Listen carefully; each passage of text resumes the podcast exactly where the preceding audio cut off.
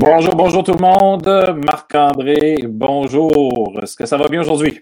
Ça va super bien, toi aussi, Pierre? Certainement. Bonjour alors tous ceux et celles qui sont en ligne avec nous. Alors, euh, bienvenue à cette première vraie émission sortie de classe avec des invités. À ce soir, on a trois invités exceptionnels, comme vous avez vu. Donc, on a Alexandre Cantelou, qui est un, un de mes anciens élèves. J'en ai Julie Lévesque, qui est une orthopédagogue, et Anne-Louise Davidson, qui est une chercheure. Marc-André, tu auras l'occasion de nous en jaser un peu plus. Tu as passé une belle semaine, Marc-André? Ben oui, certainement. Puis l'essai qui s'en vient risque d'être encore mieux parce que c'est la semaine des enseignants. C'est la semaine des enseignants. Alors, nous vous souhaitons euh, déjà maintenant une excellente semaine à vous. Donc, euh, on sait très bien que vous faites la différence. On sait aussi que il n'y a rien d'évident, il n'y a rien de clair, il n'y a rien de simple présentement. Mais, euh, Mais vous, êtes on, vous êtes toujours là. On, et, euh, et, oui, puis et on sait que vous faites aussi une grande différence. Alors, Marc-André, on se voit tantôt. Ah oui, certainement. Si, si tu as des questions pour mes deux premiers invités, tu ne te gênes pas, tu me fais un petit coucou, puis euh, je, te, je, te, je te renvoie la balle. Parfait, à tantôt. Alors, notre premier, euh, notre premier euh, invité aujourd'hui, donc c'est Alexandre Cantelou et c'est un, un, de mes anciens élèves. Alors, euh, on, je veux commencer la présentation en vous présentant ceci. Bonjour, moi je m'appelle Alexandre. J'ai construit un, un, distributeur qui distribue les tickets grâce à une carte et un bouton. Et plein d'autres choses derrière le mur. En premier, on insère la carte complètement parce que sinon ça va pas marcher. On appuie sur le bouton, on a un ticket. Par contre, si on n'insère pas complètement ou pas, on n'a pas de ticket. On n'a vraiment pas de ticket. Wow! Et là, ici, on a le fonctionnement de, du, du, distributeur. Alors ici, c'est la brique, euh, responsable du programme et ouais. un ordinateur en quelque sorte. Ici, c'est un distributeur. Quand le moteur tourne, il avance un piston qui va pousser des bouffes au fond et qui va sortir par la trappe à ticket de l'autre côté. OK. Et qu'est-ce qu'il y a au bout de ça ici? Un détecteur? Oui, un détecteur. Quelle sorte de ici, détecteur? Un détecteur de couleur et de luminosité, mais j'ai juste utilisé la fonction couleur pour détecter le blanc. Si j'utilisais du bleu par exemple, il l'aurait mal détecté parce que c'est fermé, il n'y a pas beaucoup de lumière. Ouais. Et quand la carte n'est pas là, il détecte du jaune parce que la paroi est jaune au fond. Donc, donc, il... donc ça fait en sorte que le, le, le mécanisme n'embarque pas. Là. Ouais. Wow! Bravo Alexandre! Merci. Alexandre Cantelou, bonjour. Bonjour. Non, mais il s'en est passé, là. Ça, je pense que ça fait déjà. Écoute, tu étais avec moi en cinquième année, hein? Mm. Là, tu es au secondaire, en secondaire? 3. Secondaire 3, bon, c'est ça. Là, on est dans. Ça fait cinquième année, sixième, 1, 2, 3. Ça fait 4, 3, 4 ans que tu as fait ça. Écoute, Alexandre, euh, euh, tu avais déjà le goût de faire de la programmation, non? Oui. En cinquième année, tu avais déjà ce goût-là. Et qu'est-ce qui t'a donné ce goût-là, en fait? Est-ce que c'est est, qu'à la maison, là, y a-tu un papa qui te tiraille un peu? Je dirais que ça a commencé avec la robotique parce que donc en cinquième année et un petit peu en troisième année du, du primaire. Parce que bon, je construisais des trucs en Lego de plus en plus compliqués et ben si je fais juste construire, je peux pas les voir bouger ou, ou s'activer ou que ce soit. Donc il fallait forcément les programmer. Donc là, j'ai commencé à aimer un peu la programmation pour euh, ben, programmer les, les, les constructions pour qu'elles marchent. OK, parce que toi, en fait, bon, il faut, faut, raconter un petit peu, là. Euh, moi, quand j'étais en cinquième année, euh, quand j'étais prof de cinquième année, on, on, part, on participait à, euh, à la, la, la, Comment ça s'appelait déjà? La First Lego League. La First Lego League, la First, c'est ça, la FLL, la First Lego League. Donc, c'est une compétition qui est mondiale, en fait. On s'était pas rendu loin cette année-là, malheureusement. Hein, ce qui se passe dans la pratique, euh, il se passe pas toujours la même affaire en compétition. Tu avais aimé ça, cette compétition-là? Oui, oui, c'était bien. Qu'est-ce que tu avais, aimé... Qu avais aimé le plus? Euh, honnêtement, la compétition en tant que telle, moins, parce que c'était stressant et tout.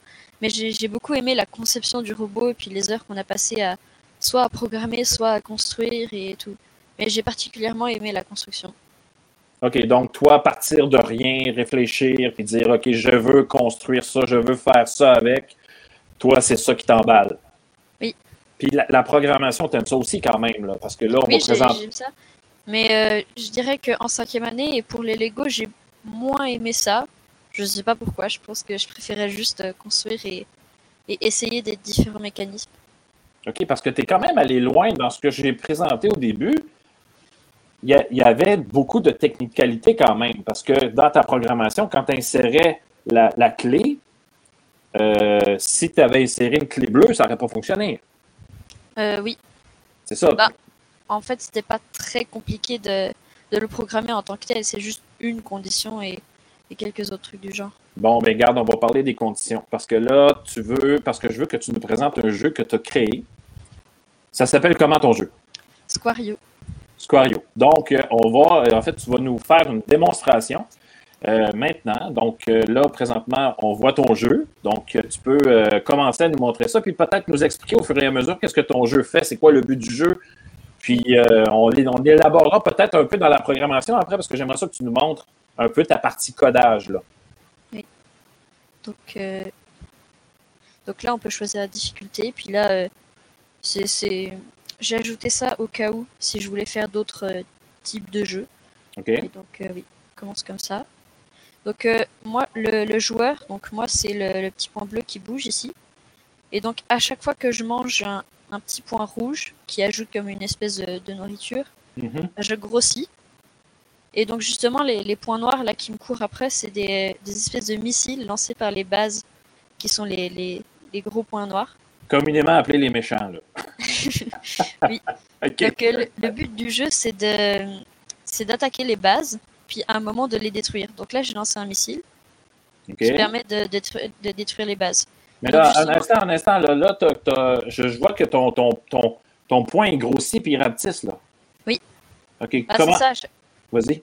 À chaque fois que je mange une, un, un espèce de morceau de nourriture, je grossis. Et euh, pour pouvoir tirer sur une base, il faut avoir une certaine grosseur. Donc Ah. euh, là, on voit ici mon score et ma, ma grosseur, qui est en quelque sorte ma vie. Et donc euh, pour tirer dans ce mode, dans cette difficulté, pour tirer sur la base, il faut avoir au moins 10 de vie.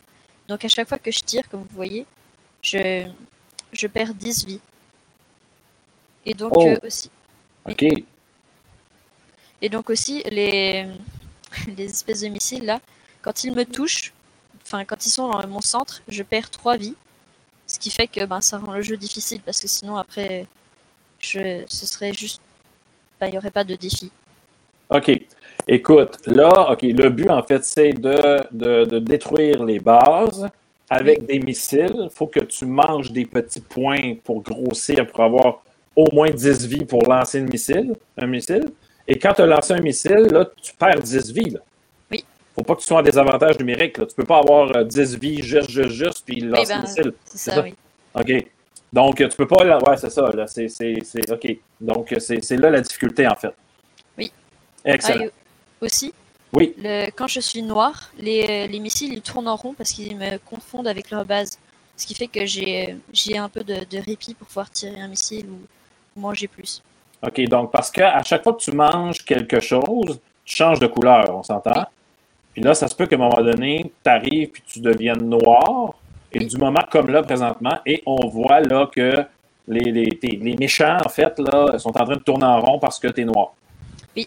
Par contre, si je retire un missile, là, ils se rendent compte que je suis plus un, je suis pas un allié, et donc ils, ils continuent à me, à me courir après. Wow, excellent. Et puis là, j'aimerais ça voir, moi, le, le- euh, en arrière de ça, là. Parce que là, il y a, je- c'est, pas, c'est pas simple, moi, je pense, là, cette affaire-là. Il y a beaucoup de conditions, là. Avec Euh, quoi, premièrement, avec quoi tu programmes? Avec quoi tu travailles? Euh, je programme avec un langage de programmation qui s'appelle le JavaScript, OK? qui est utilisé euh, ben, dans le, le web. En fait, c'est le langage qui a été créé pour pouvoir programmer l'Internet et, et tout. Et donc c'est avec ce, ce langage que vous pouvez voir là que je, que je programme le jeu. Et donc euh, je, je commande à une interface graphique ce qu'elle doit dessiner, ce qu'elle doit faire et compagnie. Et donc c'est justement avec, euh, avec tout ça que je, que je programme le jeu. OK, écoute, Alexandre. as-tu appris ça tout seul? Euh, non, non. Au début, j'ai j'ai regardé des tutoriels sur Internet. OK. Et euh, en fait, c'est j'ai commencé à regarder un tutoriel de deux heures, pas d'une traite. Et euh, parce que je me suis dit que ça devait être intéressant et que mon père est programmeur, donc euh, ça m'a mis la puce à l'oreille et tout. Donc j'ai regardé ce tutoriel qui était vraiment sur les bases et qui devenait de plus, de plus en plus complexe. Puis ça m'a donné envie de programmer puis de faire, euh, de faire plus de choses. Et donc bah, au fil du temps, j'ai regardé des trucs sur Internet. J'ai regardé dans, dans des sites qui, dé- qui détaillaient comment, comment certaines, certains, certaines particularités de la, de la langue ou euh, comment faire certaines choses et tout. Donc euh, j'ai euh, j'ai regardé sur Internet là. OK, donc, en- donc euh, papa est là, là si, tu me permettez, si vous me permettez l'expression anglophone, là, en backup. Oui. C'est ça, il, Oui. il est là au cas. Puis là, ben, des fois, il va réviser un peu ton texte, hein, comme je faisais en cinquième année. Là. Il va réviser ton texte, puis il va dire euh, Ouais, peut-être, ouais, peut-être faudrait que tu ajoutes un point, ou il faudrait que tu mettes quelque chose de plus. Oui. ou- Donc, là, oui, il- par exemple, comme il est programmeur bah, justement dans cette langue, il, m'a appris les, bonnes pratiques en quelque sorte parce que quand tu, programmes, il faut vraiment que ce soit bien fait et que ça, respecte des, bonnes pratiques euh, du milieu et donc il m'a appris un peu les, bases de ces bonnes pratiques et puis euh, quand je faisais quelque chose, parfois je lui montrais euh, quand c'était trop complexe ou enfin je lui montrais pour qu'il me montre si c'est bien fait ou des choses du genre. Ou alors quand j'avais une grosse erreur que j'arrivais pas à régler après avoir regardé sur internet et tout, bah, je lui demandais pour qu'il me donne des indices sur comment faire. Wow! Écoute, c'est vraiment inspirant parce que euh, on est, on est parti de, bon, euh, du Mindstorm, le robot Mindstorm, qui est quand même assez facile à programmer parce qu'il y a déjà, euh, y a déjà des blocs de près. Il faut juste changer un peu les, les, euh, les variables et des choses comme ça. Mais là, on, on vient de passer à notre étape là, de programmation. Euh, oui, Wow, excellent. Ben écoute, Alexandre, merci pour ta présence aujourd'hui. C'est déjà tout. Euh, là, il y a Marc-André qui veut te poser une question. Je vais le faire apparaître là. Alors voilà. Et puis on va enlever ton. euh, on va faire ça comme ça. Voilà. Alexandre, j'ai une question pour toi. Oui. Dis-moi, euh, je comprends que c'est familial, l'intérêt essentiellement là, avec papa qui est programmeur, mais euh, à quoi ça sert d'enseigner la programmation, mettons dans la classe de Pierre ou, euh, ou à l'école dans d'autres euh, dans d'autres écoles? À quoi ça sert pour des élèves qui n'ont pas de parents programmeurs, admettons? bah ça peut les. Je dirais que ça peut les, les introduire au domaine et puis peut-être leur donner envie de, de faire ça comme métier plus tard ou euh, parce que de toute façon euh, plus le plus les années passent plus on a besoin de, développeurs de programmeurs et de et des gens qui font des bah, des trucs comme ça donc justement si on les si on l'enseigne si on commence à l'enseigner dès le début ben ça peut euh, ça peut faire en sorte que des élèves veuillent plus faire ça et puis ben voilà Super. Alors, c'est vraiment bien. Bravo, félicitations. merci Hey, merci beaucoup, Alexandre. On va se laisser maintenant avant de passer à notre, euh, à notre, euh, à notre autre invité qui est Julie Lévesque qui va se préparer dans quelques minutes. Alors, je vais, euh, on va se laisser avec une imprimante que tu as euh, créée. Et je vais te laisser là-dessus. Tu peux maintenant nous quitter, Alexandre. Merci beaucoup. Puis, euh, si toutefois tu as des nouveaux projets, tu as des, nouvelles, des nouveaux euh, jeux à nous faire euh, euh, découvrir, ben, gêne-toi pas, fais-nous signe, puis on va te réinviter. d'accord Merci, Alexandre. au revoir Bye. Voici mon imprimante. Donc, euh, je vous explique le mécanisme et puis ensuite je fais une démonstration. Euh, c'est la première version, donc elle n'est pas très efficace ni euh, Enfin bon. Donc, on insère une feuille de papier euh, euh, avec des dimensions précises, mais je ne les dirai pas parce que je m'en rappelle plus, qui seront ensuite pris par ce tapis roulant. Et dès que le détecteur de couleur détectera son blanc, ça va activer le compresseur parce que j'utilise l'air comprimé dans ce montage. L'air ira par ce tuyau vers la vanne ici. Euh, ça c'est la, vanne et le moteur va actionner ce piston à vis sans fin. Comme ça, ça pourra contrôler, contrôler euh, l'abaissement ou le remontement, ben, la remontée du, du crayon. Et ensuite, ce moteur s'activera avec ce piston à vis sans fin, mais un peu plus gros que l'autre, pour pouvoir faire bouger le module du crayon. Donc, euh, démonstration. Donc la feuille est prise en charge. Elle est détectée par le détecteur de couleurs. La vanne s'abaisse, ainsi que le crayon. Et ensuite, ce piston se déplie et fait bouger le module. Et pendant le crayon euh, ben, crayonne. Ensuite, le tapis roulant se réactive. Même chose.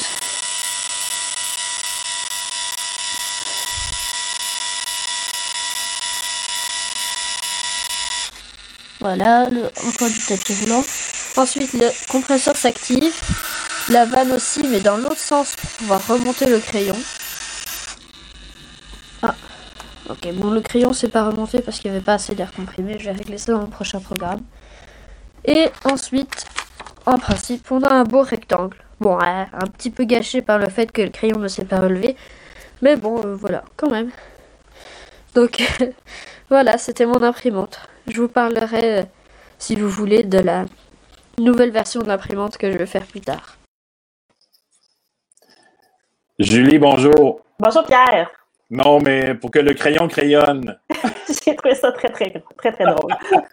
non, mais euh, franchement, là, on s'entend qu'il euh, y a des jeunes qui sont, euh, qui sont dégourdis et qui sont déniaisés euh, dans nos écoles. Ben clairement, moi j'étais vraiment impressionnée de ce que je voyais. Là, j'en revenais pas qu'il ait inventé tout ça. J'aurais jamais été capable d'inventer ça. Oh my God, non, mais lui, il est vraiment incroyable. Il m'est arrivé avec ça. En fait, il- ce qui est- c'est très drôle parce qu'Alexandre, on s'entend, c'est plus mon élève, il est en cinquième année avec moi. Mhm. Et euh, quand il arrive, il fait des choses comme ça, il, il me les envoie. Il dit Regarde l'imprimante que j'ai fait. Il s'est fait un ramasse euh, chaussettes aussi. Un Ok. robot qui ramassait des chaussettes. Non, non, écoute, écoute, écoute. Des heures de plaisir. Ce jeune-là, il est vraiment formidable. Je pense que je vais acheter son ramasse chaussettes pour ma fille. Ben, en fait, pour, pour, euh, ouais, non, mais ça pourrait être commercialisable, ça. On pourrait, Pourquoi pas? euh, pourquoi pas? Pourquoi pas? Oui. Bonsoir, Julie Lévesque. Ben bonsoir. Ça va bien? Ça va bien toi? Oui, ça va très bien. Julie, tu es orthopédagogue depuis quelques années déjà? Ça fait six ans que je suis orthopédagogue. Mais j'ai j'ai d'autres euh, d'autres expériences en, arri- en arrière de ça. D'autres cordes à ton arc? Oui. Donc, j'ai Et- travaillé en classe PSA, j'ai travaillé au secondaire. euh, puis, puis finalement, je suis devenue orthopédagogue.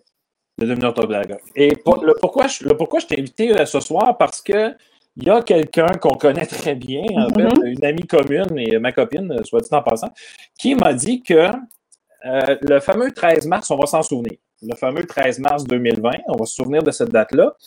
Et euh, euh, comme tu es orthopédagogue, normalement, tu, ben, tu ben, as toujours deux façons, ben, plusieurs façons de travailler, mais entre Mhm. autres, avec les profs, tu en as deux. Soit que tu prends les élèves dans les classes et tu les amènes, dans ton bureau euh, bon, par petits groupes, ou tu travailles en classe avec le prof, donc tout dépendant de la gestion du prof et tout, tout dépendant du prof, en fait. Euh, mais en fait, la, la plupart du temps, tu, tu les sortais de la classe, tout ça. Oui.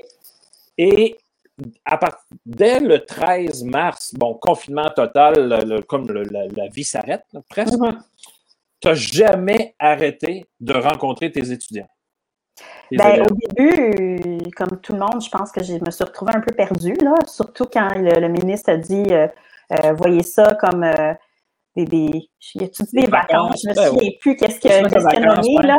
Euh, ben, là, quand j'ai vu que ça se prolongeait, moi, je voulais pas laisser mes élèves euh, dans le néant, donc j'ai commencé par leur écrire. Je leur écris une lettre, donc euh, une espèce de correspondance, puis en les encourageant à me répondre. Fait que j'en ai quelques-uns qui m'ont répondu. J'ai aussi cherché des livres numériques qu'ils pouvaient lire à la maison sur leur tablette. J'ai envoyé comme des courriels comme ça. Puis j'ai fait affaire avec des professeurs avec qui je travaille pour envoyer d'autres activités. Il y a- eu un moment où on était rendu à bon, là, il faut réenseigner, les écoles ouvraient, les écoles ouvraient pas, on ne savait plus trop. Finalement, à Montréal, on a su que les écoles resteraient fermées, puis que là, l'enseignement devrait se faire à distance. Dès la fin du mois d'avril, j'ai commencé à m'organiser. Euh, je savais pas trop que je m'en allais avec ça. Je n'avais jamais fait ça comme personne. Puis on n'avait pas de consignes claires. Donc, j'ai comme réfléchi à ça. Puis j'ai comme parti mon service en orthopédagogie à distance avec les élèves que je suivais. J'avais 27 élèves à ce moment-là. J'ai essayé de d'en trouver le plus possible. C'est, j'ai pas réussi à tous les avoir. Je vais être euh, franche avec toi, là, malgré les courriels, des appels des parents euh, et tout ça. Je pense que c'était pas facile non plus pour les parents. Mm. Mais j'ai mis en place un système, puis à tous les matins, je rentrais au travail, puis j'enseignais à mes élèves euh, pendant trois heures, puis je rentrais chez moi l'après-midi, puis là, je m'occupais de ma fille. OK, Puis, donc euh, aller à l'école quand même. On Oui. t'a permis d'aller à l'école parce qu'évidemment, c'est. Oui. Tu sais, je veux dire, toi, t'enseignes, c'est deux, troisième, deuxième, troisième cycle. Exact, c'est ça. C'est ça. Donc, ça te fait, ça te fait pas mal de matériel à Oui. amener à la maison si toutefois tu devais tout. Donc, tu as décidé quand même de te déplacer tous les matins. Oui, moi, j'ai pris- j'ai fait ça. Mais mentalement, je pense que ça devait aider quand même, se déplacer au travail. Clairement, moi, ça me prenait ça. Je- je- D'être tout le temps à la maison, c'était difficile. De pouvoir juste comme rentrer à l'école, même s'il y avait que le concierge puis la direction qui était là, ça me donnait l'impression d'être de nouveau une, une pédagogue. J'avais l'impression de pouvoir retrouver mon travail. Puis euh, ça ra- rassurait aussi les élèves, étonnamment, de voir le décor de mon bureau Ah, en arrière-plan. ouais. On dirait qu'ils aimaient ça, voir que j'étais toujours à l'école, que l'école était toujours un peu présente pour eux. Puis, euh, j'arrivais à faire quelque chose qui avait, euh, bon, c'était pas parfait, là, mais un peu Non, mais, mais en, en fait, Julie, il n'y a, jamais personne qui demande, qui demande ou qui demandait et qui demandera que ça soit parfait. Non, c'est clair. En ligne, c'est pas simple, surtout quand tu es en train de parler à la jeune fille qui est en cinquième année, puis tu as le petit frère qui spinne autour de la table, puis qui Mhm. crie, puis, puis quand même pas simple à gérer. Tu en, as- t'en as vu de ça, j'imagine. J'en ai vu beaucoup. J'ai dû intervenir euh, en direct avec des petits frères et des petites sœurs qui, qui étaient en train de regarder la tablette euh, avec le son au maximum. Puis je disais, hey, excuse-moi, mais tu peux-tu aller regarder dans la cuisine? Parce que là, j'enseigne avec ta, à ta grande sœur, juste pour comme la, les 40 minutes qui restent. Mais là, ils sortaient, ils comprenaient, mais il y avait comme une. C'était pas une, une philosophie qui est encore acquise pour tout le monde à la maison, l'enseignement. Non, c'est ça, en fait, euh, que je pense que ça a été ça le gros problème. On n'a jamais fait ça de notre vie, ou presque pas, sauf les MOOC, par exemple, là, les Massive Online Course, je ne me souviens pas de, du- de- de l'acronyme, mais euh, on n'est on est pas, c'est pas dans nos gènes Non, de se brancher puis de voir notre prof qui nous Mhm. parle, puis euh, de, de mettre tout autour euh, de façon à ce qu'on soit concentré sur toi qui me parles. Oui, puis on s'entend que nos élèves dans notre milieu, c'est souvent des élèves qui viennent de familles plus nombreuses, qui ont plusieurs frères et sœurs. Donc, c'était pas évident. Il faut qu'ils partagent l'ordinateur. Euh, J'en avais des assidus qui venaient à toutes les rencontres. Il y en a même qui voulaient participer à plusieurs rencontres, là, qui Oh, ben c'est donc, l'attardaient. Ah, c'est- c'était le fun. J'en avais des motivés. Ceux-là, c'est c'est ceux qui me tenaient. C'est ceux qui m'écrivaient aussi entre les rencontres, qui me posaient des questions des fois parce que leur professeur leur envoyait du travail, ne comprenaient pas toujours. Ça, ça a été mes, mes élèves qui m'ont euh, raccroché, je te dirais. Parce que des fois, j'étais découragée aussi. Quand Ouais. je devais avoir euh, cinq élèves ou six élèves de cinquième ou sixième année à 10 heures, puis que je me connectais, puis qu'il n'y avait personne, Hmm. que là, je les appelais sur Teams, puis que ça, ça oups, il y en a un qui popait, là, un cinq minutes plus tard, puis un une demi-heure plus tard, mais sur les six, j'en avais finalement eu trois. C'était pas toujours encourageant. Mais, puis, mais on peut pas non plus. On, peut pas en vouloir à personne de ne pas se présenter. Non, non, la- c'était c'était pas facile. Ça prenait toute une organisation de la part des familles. Les parents n'étaient pas toujours présents. Il y en a qui travaillaient. Mhm. Donc, euh, je pense que tout le monde faisait ce qu'on pouvait.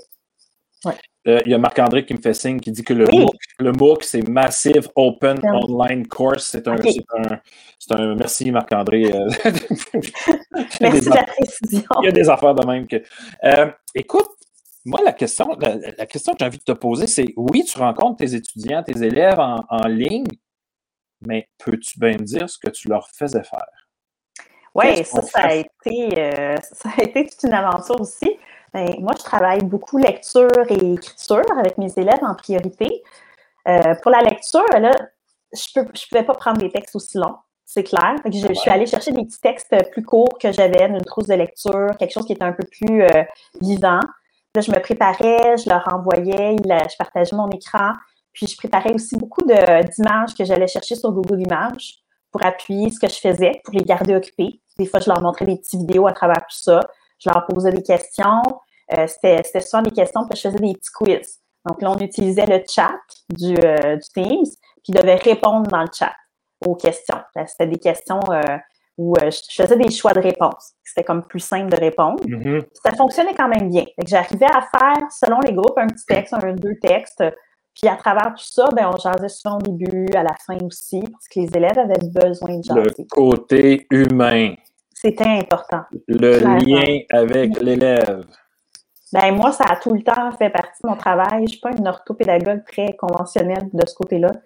j'ai le lien très, très important et facile avec mes élèves, puis que ce soit en début ou en fin de période, ou si un élève me pop de quoi, mais des fois, on en discute, on prend une petite pause de deux minutes, puis on met la pédagogie de côté parce que ben, l'élève a besoin de parler de ça. Ouais, puis clairement, quand le cœur n'est pas là, la tête n'est pas. Hein? Exactement, c'est important des fois. Si pour avoir ça dans sa tête, c'est peut-être mieux de le faire sortir, puis après ça, qu'il soit concentré comme il faut le restant de la période. Clairement, le 5-10 Ouais. minutes de, de- de travail est pas mal plus efficace que Et si on avait travaillé. productif. Oui. clairement.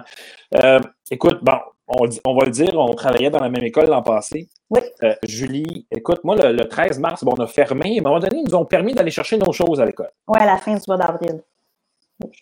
Quand je t'ai vu, je, je te cache, je te le cache pas, là, j'ai, je me suis dit, euh, elle fera pas long feu. Tu avais la face longue pas mal, Mhm. puis tu étais, bon, comme je dirais 90% des profs, là, on était sans dessus-dessous. euh, notre petit quotidien, de voir nos élèves, de leur dire bonjour, de sentir que ça va, que ça va pas, puis qu'on fait une différence dans la vraie vie pour vrai. Euh, il a fallu faire des deuils, là. Mhm. Mais euh, comment tu as fait? Pour passer à travers ça, puis continuer à travailler quand même? Ben, je me suis donné un petit coup de pied dans le derrière, je te dirais. J'ai, pas eu le choix de m'organiser puis de sortir de cette espèce de. On, on était comme dans une espèce de flou, hein. euh, tout était sur pause, on savait Ouais. pas trop ce qui se passait. J'ai trouvé ça dur, je vais t'avouer. euh, ça m'a créé de l'anxiété, euh, cette pandémie-là, le fait qu'on soit loin de, de nos proches et tout. Euh, donc, moi, je m'imaginais aussi mes élèves de leur côté qui devaient vivre la même chose, qui devaient se sentir un peu euh, démunis face à tout ça. C'est des enfants, ils ne comprennent pas. Clairement. Je, je me suis dit, ben, moi, je dois être là pour eux. C'est important. Donc, je vais essayer de le faire comme je peux, mais je vais essayer d'être présente pour eux. Puis Et- j'ai vu les élèves que ça a fait une différence. Ils avaient besoin de ça. Et clairement, on ne peut pas non plus euh, gérer, le mot n'est pas bon, c'est pas gérer que je veux dire, mais euh, on ne peut pas aider les familles comme on veut non plus. Comme tu disais, c'est des familles nombreuses. On ne sait pas ce que les parents vivent. On ne sait pas euh, s'ils ont perdu leur emploi, leur Mhm. entreprise, s'ils ont perdu parce que c'est souvent des immigrants. on avait beaucoup d'immigrants à l'école où ce qu'on était. On ne sait pas non plus ce qui se passait dans le pays d'origine quand ils perdaient papy, mamie et compagnie. C'était pas simple non plus. Là. Non, c'était pas simple du tout. J'en ai eu qui ont, que aussi les parents attrapaient la COVID parce que c'était des travailleurs essentiels. Donc, euh, les enfants euh, voyaient tout ça au premier plan. Puis, je me suis fait raconter toute plein d'histoires de la part des enfants. C'était pas toujours évident qu'est-ce qu'ils me disaient. Je voyais les enfants ne pas sortir de chez eux aussi à cette époque-là. Beaucoup, beaucoup Ah oui. de parents avaient peur. Ah, ben oui. Les enfants restaient enfermés, même pour prendre des marches. Les parents avaient peur qu'ils attrapent la COVID dehors. Donc, c'était de, de parler aux parents puis aux enfants, de leur dire aller marcher, c'est important. Je me souviens avoir fait une, une activité avec mes élèves à un moment donné de façon informelle, puis je leur avais dit là, vous allez prendre des marches. J'avais nommé certains élèves, puis je dis là, vous allez prendre des photos de, de choses que vous trouvez belles. C'était le printemps. Des oiseaux, des fleurs.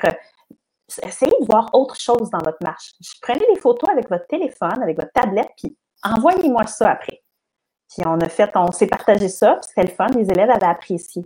Ça, j'avais trouvé ça bien. Donc, en fait, euh, tu les as forcés un peu à sortir, ben, façon de parler, là, tu leur as dit. puis- Ouais. Mais en fait, tu leur as donné un autre objectif, puis tu as, mis le focus ailleurs que sur la COVID. Oui, c'est ce que j'ai essayé de faire.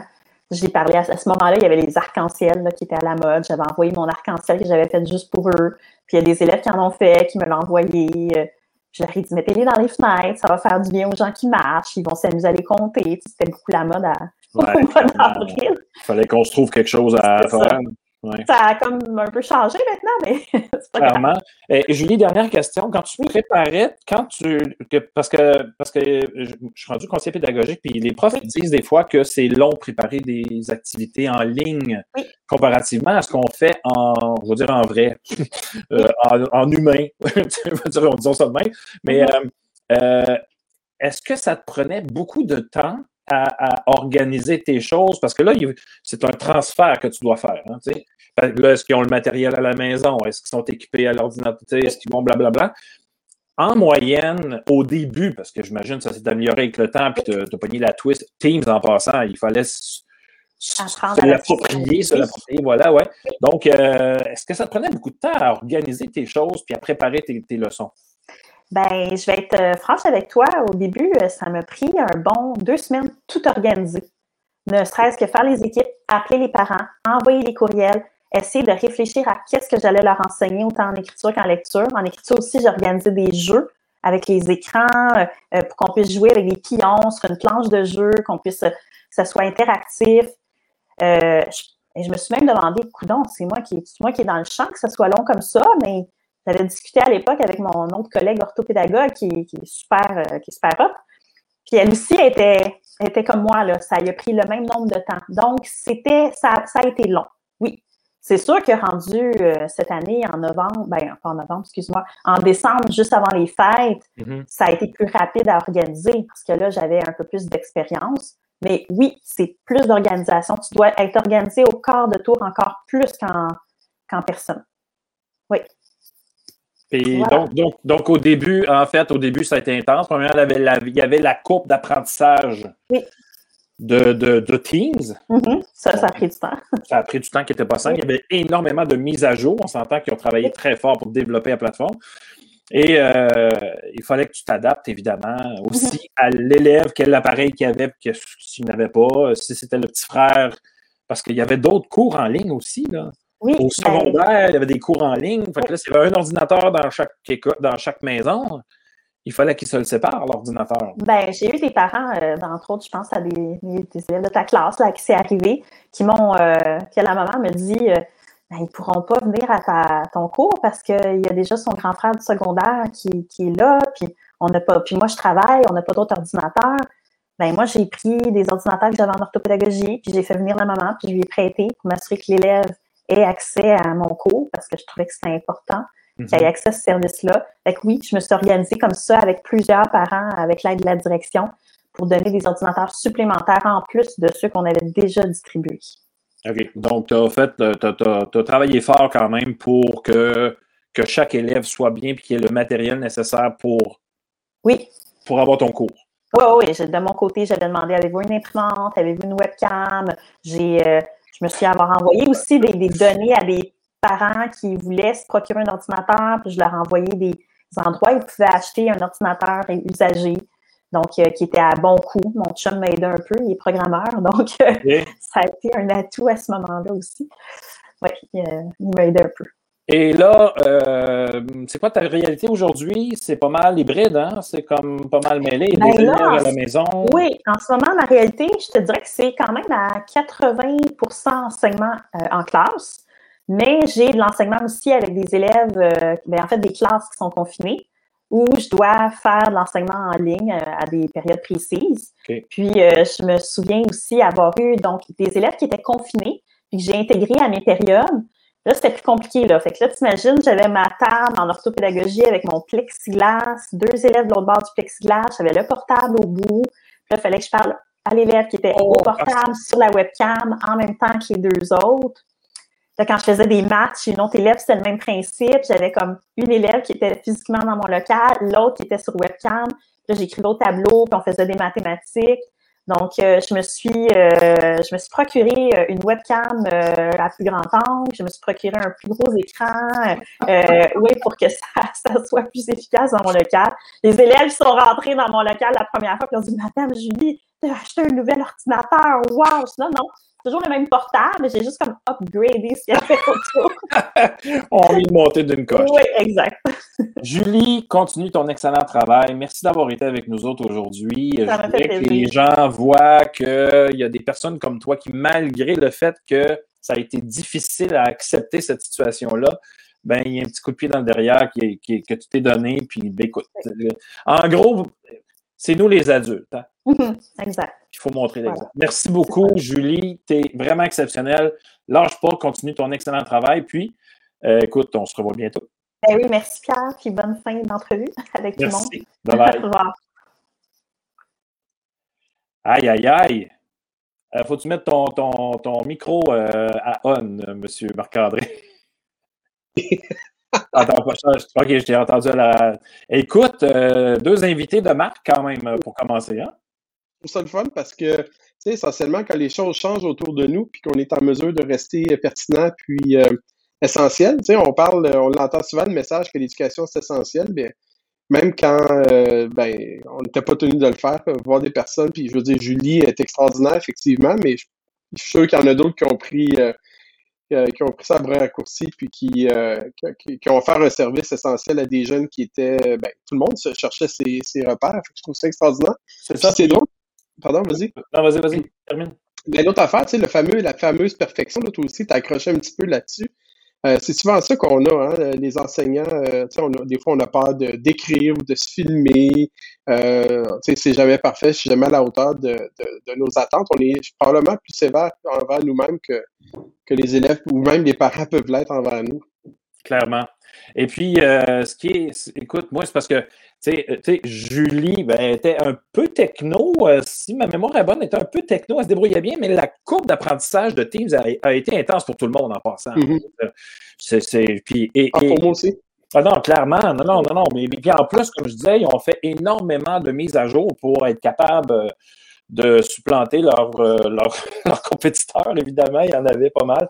Ils ont travaillé fort, mais en tout cas, bravo Julie encore pour ton travail. Ben Et là, euh, Marc-André, euh, je te laisse euh, la parole parce qu'on passe maintenant à la partie recherche. Et je vais te laisser avec Anne-Louise. Salut Anne-Louise. Salut Marc-André, comment ça va? Ça va bien. Professeur Anne-Louise Davidson de l'Université Concordia au département d'éducation. Tu es titulaire de la chaire de recherche en culture maker et tu es aussi directrice du laboratoire d'innovation. On va tout parler de ça. Merci d'être ici, euh, premièrement. Euh, c'est vraiment le fun. Puis, euh, on va commencer tout de suite en parlant justement d'innovation. Est-ce que, ben, on en parle souvent présentement d'innovation. C'est quoi exactement innover quand on, évidemment, dans un contexte pédagogique? Bien, innover, Marc-André, c'est de manière très générique, ça signifie faire quelque chose de nouveau. Pour innover, d'habitude, on prend en considération une situation qui peut être améliorée, puis on, trouve un moyen de transformer cette situation-là pour faire un monde meilleur ou pour rendre une situation meilleure. Quand on parle d'innovation pédagogique, hein, ça fait longtemps qu'on innove en pédagogie quand même, puis vraiment, si on revient à l'essence, c'est simplement de dire comment est-ce qu'on peut améliorer l'espace de rencontre pédagogique entre l'apprenant et l'enseignant quelle stratégie est-ce qu'on peut se donner? Comment est-ce qu'on peut rendre l'apprenant plus actif, responsable de ses apprentissages? Comment est-ce qu'on peut le motiver, euh, motiver à aller plus loin finalement, dépasser la réception passive d'informations où son rôle est, moins actif? Donc, essentiellement, c'est ça.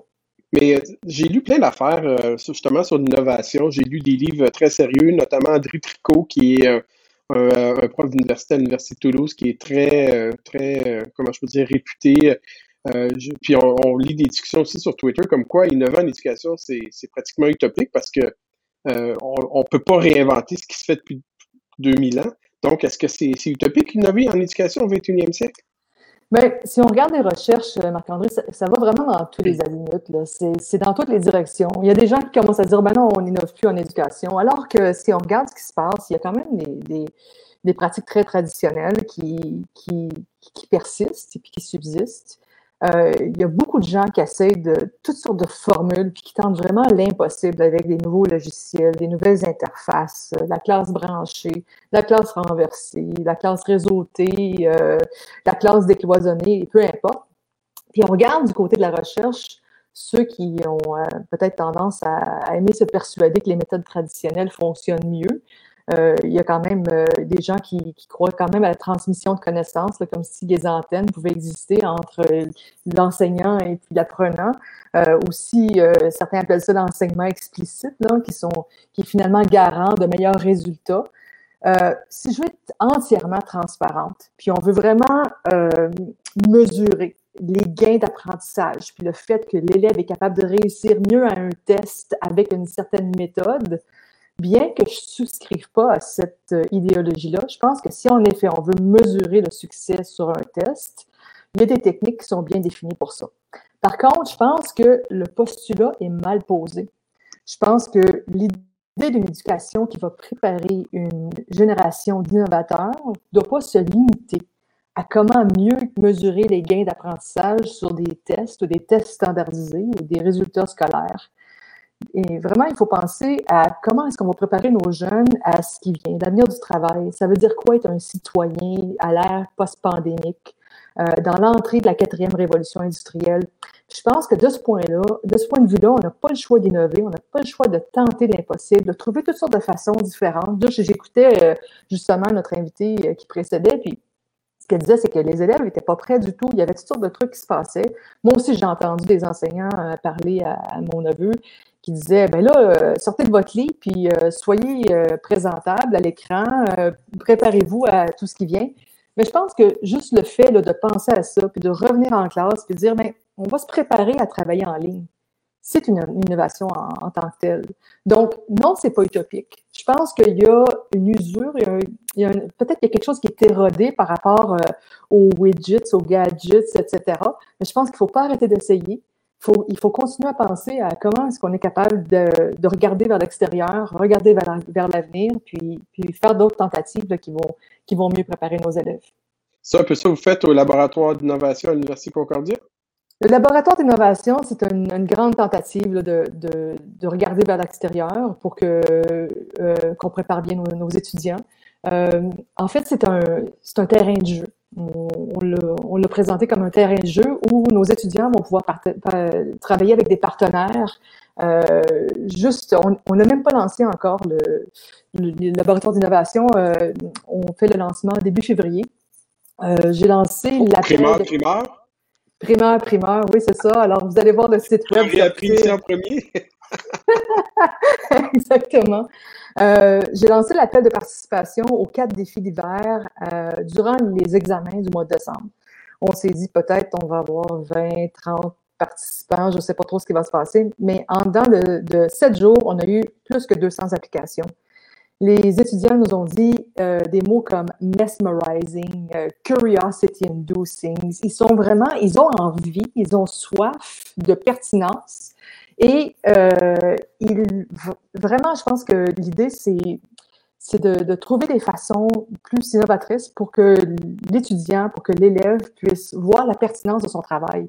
Les étudiants travaillent avec des mentors. Alors, c'est des gens d'un peu partout là, qui viennent et puis qui, qui donnent vraiment le, le, le, le, pouls du terrain à nos étudiants, puis qui disent, ben écoutez, regardez, ça ne suffit pas de juste la matière, on a vraiment des défis terrain. Vous avez de l'expertise, nous autres, on a des défis sur le terrain. Comment est-ce qu'on est capable de créer des équipes interdisciplinaires pour vraiment regarder un, problème avec plusieurs lentilles, mettre plusieurs expertises ensemble, puis pas se limiter à notre petit réseau, mais vraiment aller chercher vers l'extérieur qu'est-ce qu'on peut ramener, comment est-ce qu'on peut bâtir notre expertise. Et puis, je les amène à travers un processus de design thinking qui, euh, qui leur permet de, vraiment là, passer à travers la question de est-ce que je comprends bien le programme, le, problème, est-ce que je peux être empathique par rapport à mon utilisateur, est-ce que je suis capable de, de, planifier une, solution, euh, prototyper puis tester.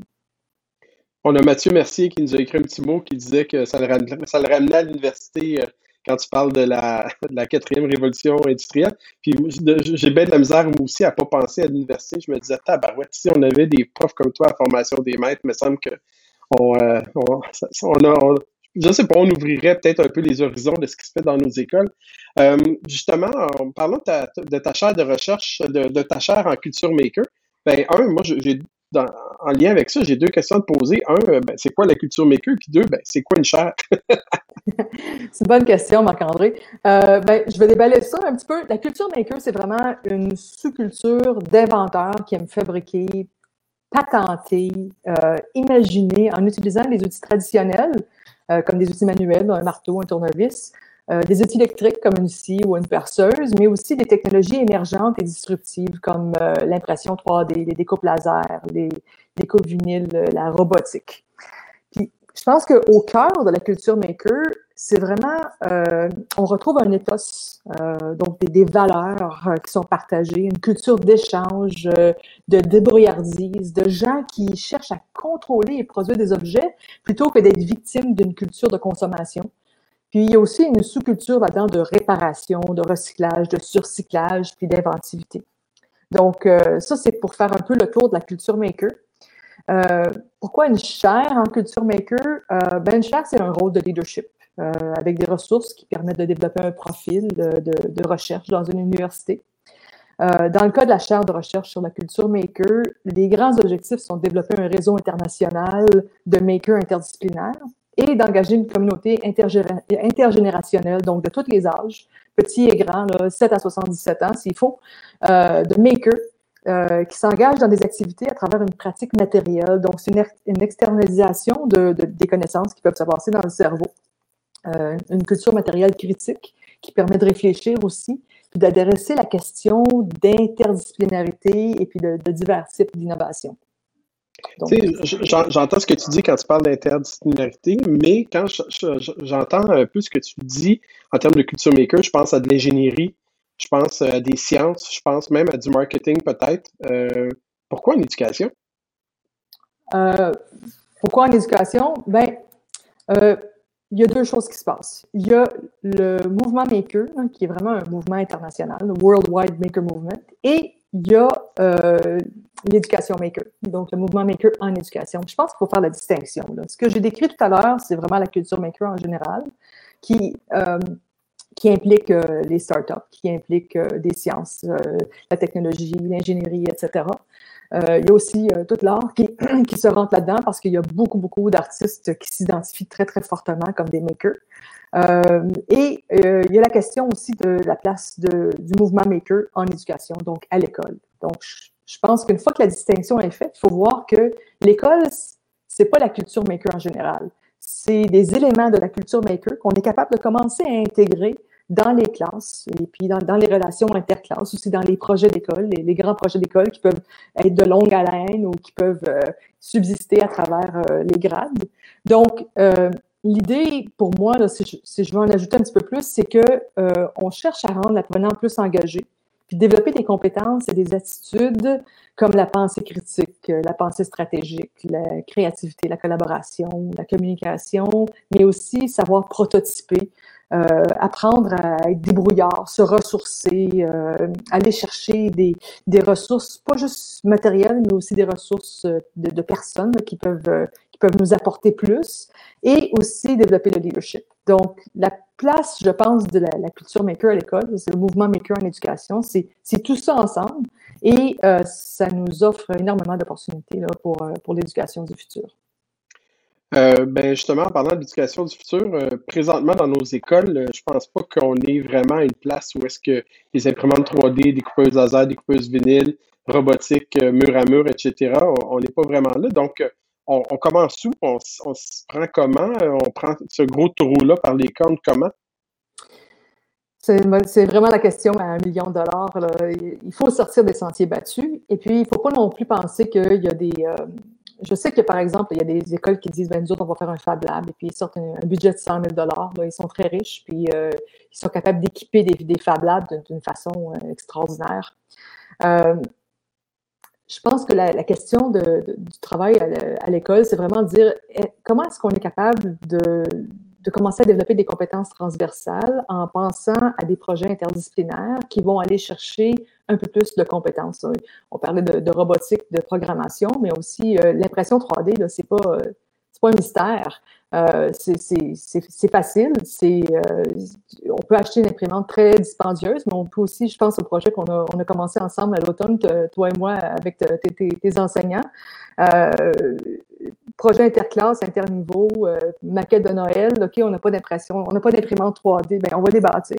Alors, on, on, on a pris quoi? Une, une journée, une, presque une journée complète pour bâtir ça avec euh, une des, parents qui était très compétente en, mécanique. Euh, on, on, bâtit les, imprimantes et puis là, les outils sont là et puis on, est, on commence à être capable de, de les construire, euh, de les, les contrôler, euh, de, de, créer de la modélisation 3D pour commencer à bâtir des objets. Ça, ça fait partie des affordances, je pense, euh, des, des classes, des salles de classe qui sont, qui sont de plus en plus naturelles à l'ère de, de, la technologie qui est plus peut-être transparente. C'est pas nécessaire de penser qu'il y a comme une, une espèce d'opacité par rapport à la technologie. Je pense que l'idée, c'est vraiment de dire, mais une, imprimante 3D, ça se construit, ça coûte 300 dollars. C'est pas si dur que ça à construire, c'est pas si dur que ça à contrôler. Là, ça devient un objet, une, capacité de prototypage dans la classe.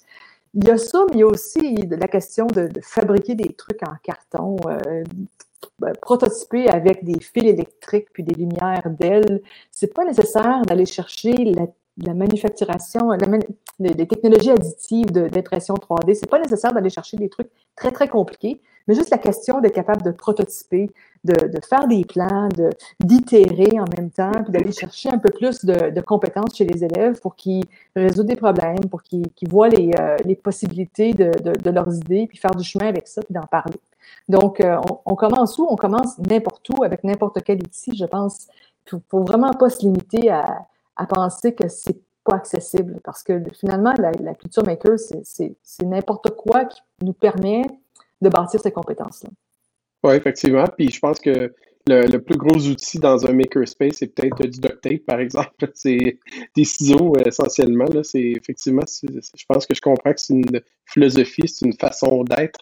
Euh, tu as utilisé deux mots euh, qui sont pas probablement qu'on n'entend pas souvent. Tu parles d'itération euh, et tu parles aussi d'affordance. Qu'est-ce que ça veut dire, ces deux mots-là? Bien, itérer, ça veut dire euh, refaire le cycle à plusieurs reprises. Donc, j'essaie quelque chose. Tu sais, c'est comme en, jardin. Hein, les enfants, quand ils sont jeunes, ils commencent à, ils, se réveillent le matin puis ils commencent à jouer. Puis ils apprennent durant la journée comment perfectionner leur tour, ou comment perfectionner leur château, ou je ne sais pas trop quoi. Puis ils n'attendent pas très, très longtemps avant d'essayer puis de montrer qu'ils ont fait quelque chose. Donc, la question d'itération, je pense, c'est d'essayer tout de suite à externaliser une idée que j'ai dans ma tête et de l'améliorer au fil du temps. Donc, ça, c'est quelque chose qui, je pense, qui, est clé. Prototyper, mais pas attendre à la fin pour créer un prototype, mais vraiment essayer à plusieurs reprises. Donc, itérer, c'est faire refaire le cycle. Euh, affordance, c'est euh, un terme de psychologie. En fait, c'est simplement ce qu'une technologie ou un environnement nous permet de faire. Par exemple, si j'ai un ordinateur qui n'est pas branché à Internet, il est très limité. Donc, les affordances sont limitées. Quand j'ai euh, une salle de classe où j'ai comme un tournevis, euh, euh, un marteau et puis une scie qui est dans un coin, puis je sais comment m'en servir, bien, quand je pense à ce que je veux faire, bien, je sais que je peux aller dans ce coin-là, puis me servir de ça pour créer quelque chose. Donc, Créer des affordances dans une école, offrir des affordances, ce n'est pas nécessaire que ce soit complet. Ça peut être juste que l'élève sait que ça, ça existe. Puis dans sa pensée, ça fait partie de sa réalité, que moi, je vais à l'école. Puis bon, il y a une, impression, une imprimante 3D dans, le bureau du directeur. puis je sais que si j'essaie quelque chose, je, peux peut-être fabriquer quelque chose. Peut-être que j'ai un, bonhomme avec un pied cassé. Là, puis là, j'ai pensé à un pied. Je, vais lui demander, Serais-tu capable d'imaginer comment créer un pied, même si le pied n'est pas exactement pareil, euh, pour réparer quelque chose? Juste le fait que ça, ça existe dans la réalité du jeune, je pense, c'est essentiel. Et l'idée, euh, c'est vraiment, c'est vraiment de penser à. Ben là, je vois un, je pense que c'est un tweet ou un message sur Facebook, c'est développer la, créativité. Alors, c'est justement là que j'allais. C'est question de. Affordance, c'est question de, de, voir comment est-ce que je peux me servir d'environnement pour, pour créer, pour, euh, et puis agir sur, sur ce que je veux faire. Super. Euh, peut-être pour terminer, on pourrait se poser une question. On a parlé d'innovation, on a parlé de culture maker. Donc, quel est le lien entre les deux? Euh, la culture maker, ben, c'est une, super bonne question. Puis finalement, j'arrête là. C'est la culture maker, ça n'existe pas juste en isolation. Et c'est un prétexte qu'on utilise pour justement euh, devenir créatif. Au Canada, on a besoin d'une génération d'innovateurs. On, on, manque d'innovation, on a besoin d'innover pour être capable d'avoir cette, cette, force de travail du futur, pour être capable d'avoir des citoyens qui vont être capables de, de, de vivre à l'ère post-pandémique. Euh, puis on l'a très bien vu, là. Euh, si je pense à justement l'appel de Justin Trudeau au mois de fin du mois de mars qui disait les universités, les makerspaces, toutes les, les, les, les, tous les endroits où vous êtes capable de créer des visières, des, euh, des, des, des, respirateurs, des valves, etc. On vous appelle, on a besoin de vous. C'était pour moi un moment charnière, un moment marquant parce que à toutes les fois que je pensais, pourquoi est-ce que dans les années 70, on avait tout ce qu'il fallait pour créer euh, plein de trucs au Canada. Puis d'un coup, on envoie ça à l'étranger. Je comprends très bien la question du, du coût, mais je pense que pour être capable de survivre dans ce qui vient, pour être capable de devenir une nation d'innovateurs, on a besoin de commencer avec ce qu'on fait avec les élèves à l'école, les enlever de la mémorisation des livres, puis de l'attention, de, l'accumulation de toutes les connaissances qui finalement, de toute façon, existent un peu partout sur Internet. La connaissance est distribuée C'est vrai que ça en prend, mais aussi il y a de la place pour développer la créativité, savoir travailler ensemble euh, de façon virtuelle, savoir communiquer aussi, euh, question de pensée critique aussi. Est-ce que ces choses-là, est-ce que ce que je vois doit rester comme ça ou est-ce que je peux commencer à questionner sur l'existence de, de, de, telle affaire ou de tel truc? Et aussi la pensée stratégique, c'est-à-dire que si j'ai un plan ou si j'ai quelque chose, comment est-ce que je suis capable de, de planifier mes affaires pour euh, rendre mes idées euh, concrètes? Donc, Culture Maker pour créer de meilleurs innovateurs, pour faire face à ce qui vient. Tantôt, euh, juste, euh, je vais changer mon chapeau d'intervieweur, puis je vais reprendre mon, mon, chapeau de directeur d'école. Effectivement, on a travaillé ensemble sur un, projet euh, avant Noël. Puis, je pense que tu, tu parlais de l'imprimante 3D qui coûte 300 Je pense que dans les circonstances, ça commence toujours par qui tu connais, puis qui peut t'aider. Puis souvent, ben, c'est pas nécessairement un prof d'université, mais c'est souvent un parent.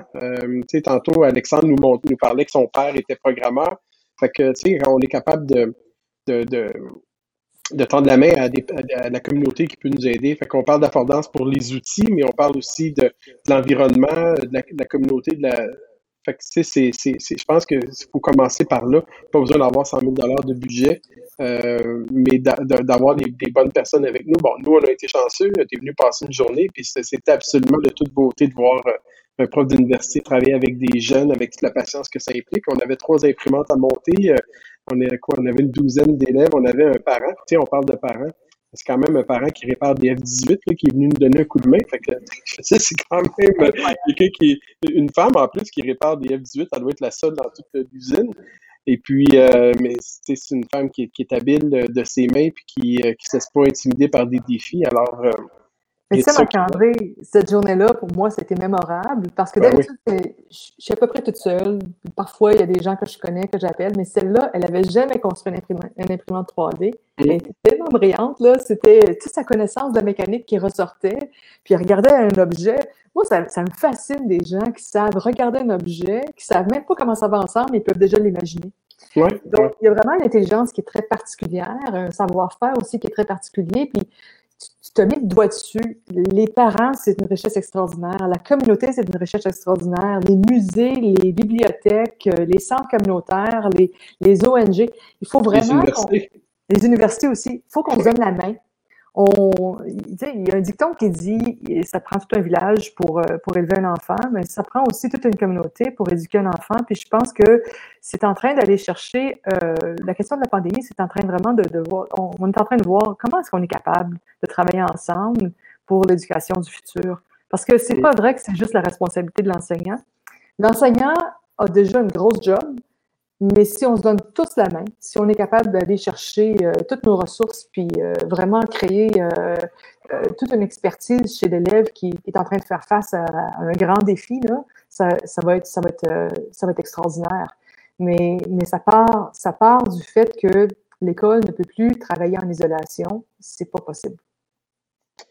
Bien, sur ces mots de sagesse, merci beaucoup Anne-Louise de ton temps, toujours inspirant. Pierre, as-tu quelque chose à rajouter? Tellement, tellement. Non, mais c'était vraiment incroyable. Et vous êtes arrivé avec, le, en fait, le dernier point que, Marc-André a, amené, c'est l'importance de la communauté. Moi, j'ai travaillé ben, justement dans l'école où j'ai connu Alexandre. Euh, il y a toujours un parent à quelque part dans une école, à côté de l'école, qui peut donner un coup de main et à qui ça va lui faire plaisir de s'impliquer. Alors, il faut arrêter comme prof de tout vouloir faire. Parce qu'à un moment donné, je faisais la First Lego League, la petite tranche de vie. la First Lego League, c'est quelque chose. Je ne sais pas si vous la connaissez, la compétition. Mais la il y a deux volets. Le volet programmation, il y, a des, missions sur une table. Le robot doit faire ça, ça, ça, puis on gagne des points. L'autre volet, qui est de créer quelque chose ou d'améliorer quelque chose qui existe pour euh, qui, a, qui, a, rapport avec le thème, là, bon, moi, ça dépassait mes compétences. À un moment donné, moi, euh, je veux dire, je gérais le groupe, mais j'avais, à un moment donné, je pense, sept ou huit parents qui venaient me, donner un coup de main. Et il faut, en tant que prof, que oui, de temps en temps, c'est pas simple de, de, de, travailler avec des parents, mais somme toute, ils ont des ressources hallucinantes. Et il faut s'en servir. Ils ont le goût de le faire. Ils ont le goût de le faire en passant. Ils ne se font pas euh, mettre un gun sur la tête et dire faudrait que tu viennes vraiment aider ton fils à l'école. Tu sais, ça n'a pas rapport. Mais écoute, nous autres, on a passé des dimanches. Dimanche, on arrivait à 9 h. Moi, j'arrivais avec le café. Écoute, à un moment donné, il faut que je. Faut que je les aide un petit peu, il faut que, tu faut que je, les, je les flatte un peu, les parents. Tu sais, j'arrivais avec du café, tu sais, des petits beignes, tout ça. On passait une journée entière à faire notre projet.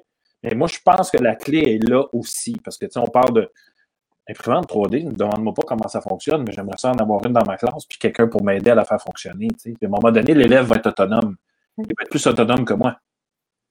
100 Mais c'est ça notre travail, il faut que l'élève dépasse le maître euh, quelque part. Le plus vite possible. Puis je, je pense qu'Alexandre était assez rapide là-dessus, Pierre.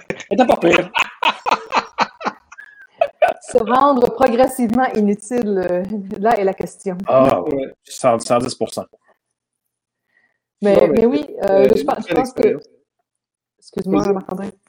Mais, mais, je pense que c'est un, un, peu ça la question. Puis dans les, dans les, les aventures dans lesquelles je m'embarque, parce que moi, je ne suis pas né maker non plus, puis je n'ai jamais étudié en sciences tech.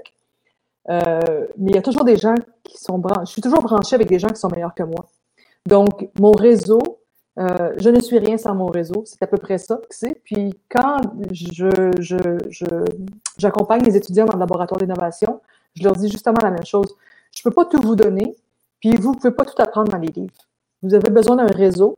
Il faut se faire une carte avec euh, comment, comment votre système fonctionne. Donc, euh, c'est un peu ça l'invitation, c'est comment est-ce qu'on est capable de réseauter l'école, pas juste avec euh, les écoles en réseau, mais aussi avec la communauté, pour être capable de, de passer à la prochaine étape. Je vais rajouter à ça. Merci encore, Anne-Louise. Merci beaucoup, Marc-André. Merci, Pierre. C'était un grand plaisir. Merci, Anne-Louise. Partagé. Marc-André, quelle émission exceptionnelle. Pas pire, hein?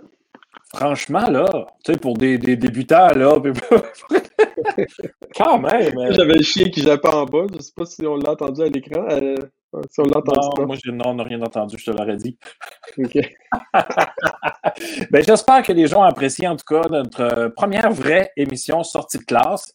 Euh, là, comme tu as pu voir aussi, je me suis un petit peu amusé avec les bannières. Là. Je pense qu'il va falloir que j'ai quelqu'un qui va gérer ça à un moment donné parce que ça commence à être intense. En passant, notre, notre sondage, euh, ça a été possible. Donc, euh, c'est selon ceux qui ont répondu, c'est possible. Donc, l'innovation en éducation. Alors, un dernier mot, Marc-André? ben, essentiellement, ben, on a parlé de la, de, la, semaine des enseignants. Aussi, l'autre chose qu'on doit ajouter, c'est qu'on va moi, je vais, glisser un petit texte euh, sur l'innovation aussi qui va se joindre, euh, qui va être mis sur le site web de l'UDOCA pour, euh, pour les personnes qui veulent aller plus loin. C'est quoi l'innovation? Bon, Anne-Louise en a parlé quand même pas pire, mais aussi, c'est quoi la différence entre la novation, l'innovation, la rénovation? Et souvent, on pense à l'innovation, alors qu'en réalité, euh, on peut tous innover. La novation est plus difficile parce que c'est l'invention essentiellement. Donc, c'est plus difficile d'inventer quelque chose qui n'a jamais été fait, tandis que l'innovation, ben, elle est liée à un contexte. Et le contexte, bien, c'est notre pratique. Alors, ce que toi, tu sais, par exemple, tu parlais de First Ego League, là, mm. euh, ben, c'est, moi, si je le fais dans ma classe, c'est de l'innovation, même si toi, tu l'as fait dans la classe d'à côté. Alors, c'est lié au contexte. Exact. Parce que de la rénovation, en passant, j'en ai à faire ici, là, un peu. Oui, dans ton garage, trop froid. Il fait pas chaud aujourd'hui, en tout cas.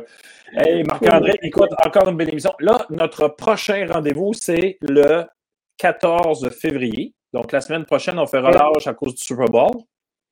On va laisser euh, les, Parce que là, ça, prend des événements comme ça aussi, là, pour. Euh, ça fait du bien à la santé mentale, des, gens, des, événements comme ça. On se revoit le 14 février. On va parler de. Persévérance scolaire persévérance scolaire parce qu'on va être euh, à quelques jours des journées de la persévérance scolaire. Exact. Alors, sur ce, merci encore Marc-André. Ce fut un plaisir d'animer ça avec toi ce soir. Partagez, évidemment. On souhaite encore une belle semaine aux enseignants et enseignantes. Alors, vous êtes, vous faites la différence. Lâchez pas, on est avec vous. Et sur ce, on se voit dans deux semaines. Bonne soirée, bonne semaine à tout le monde. Bye.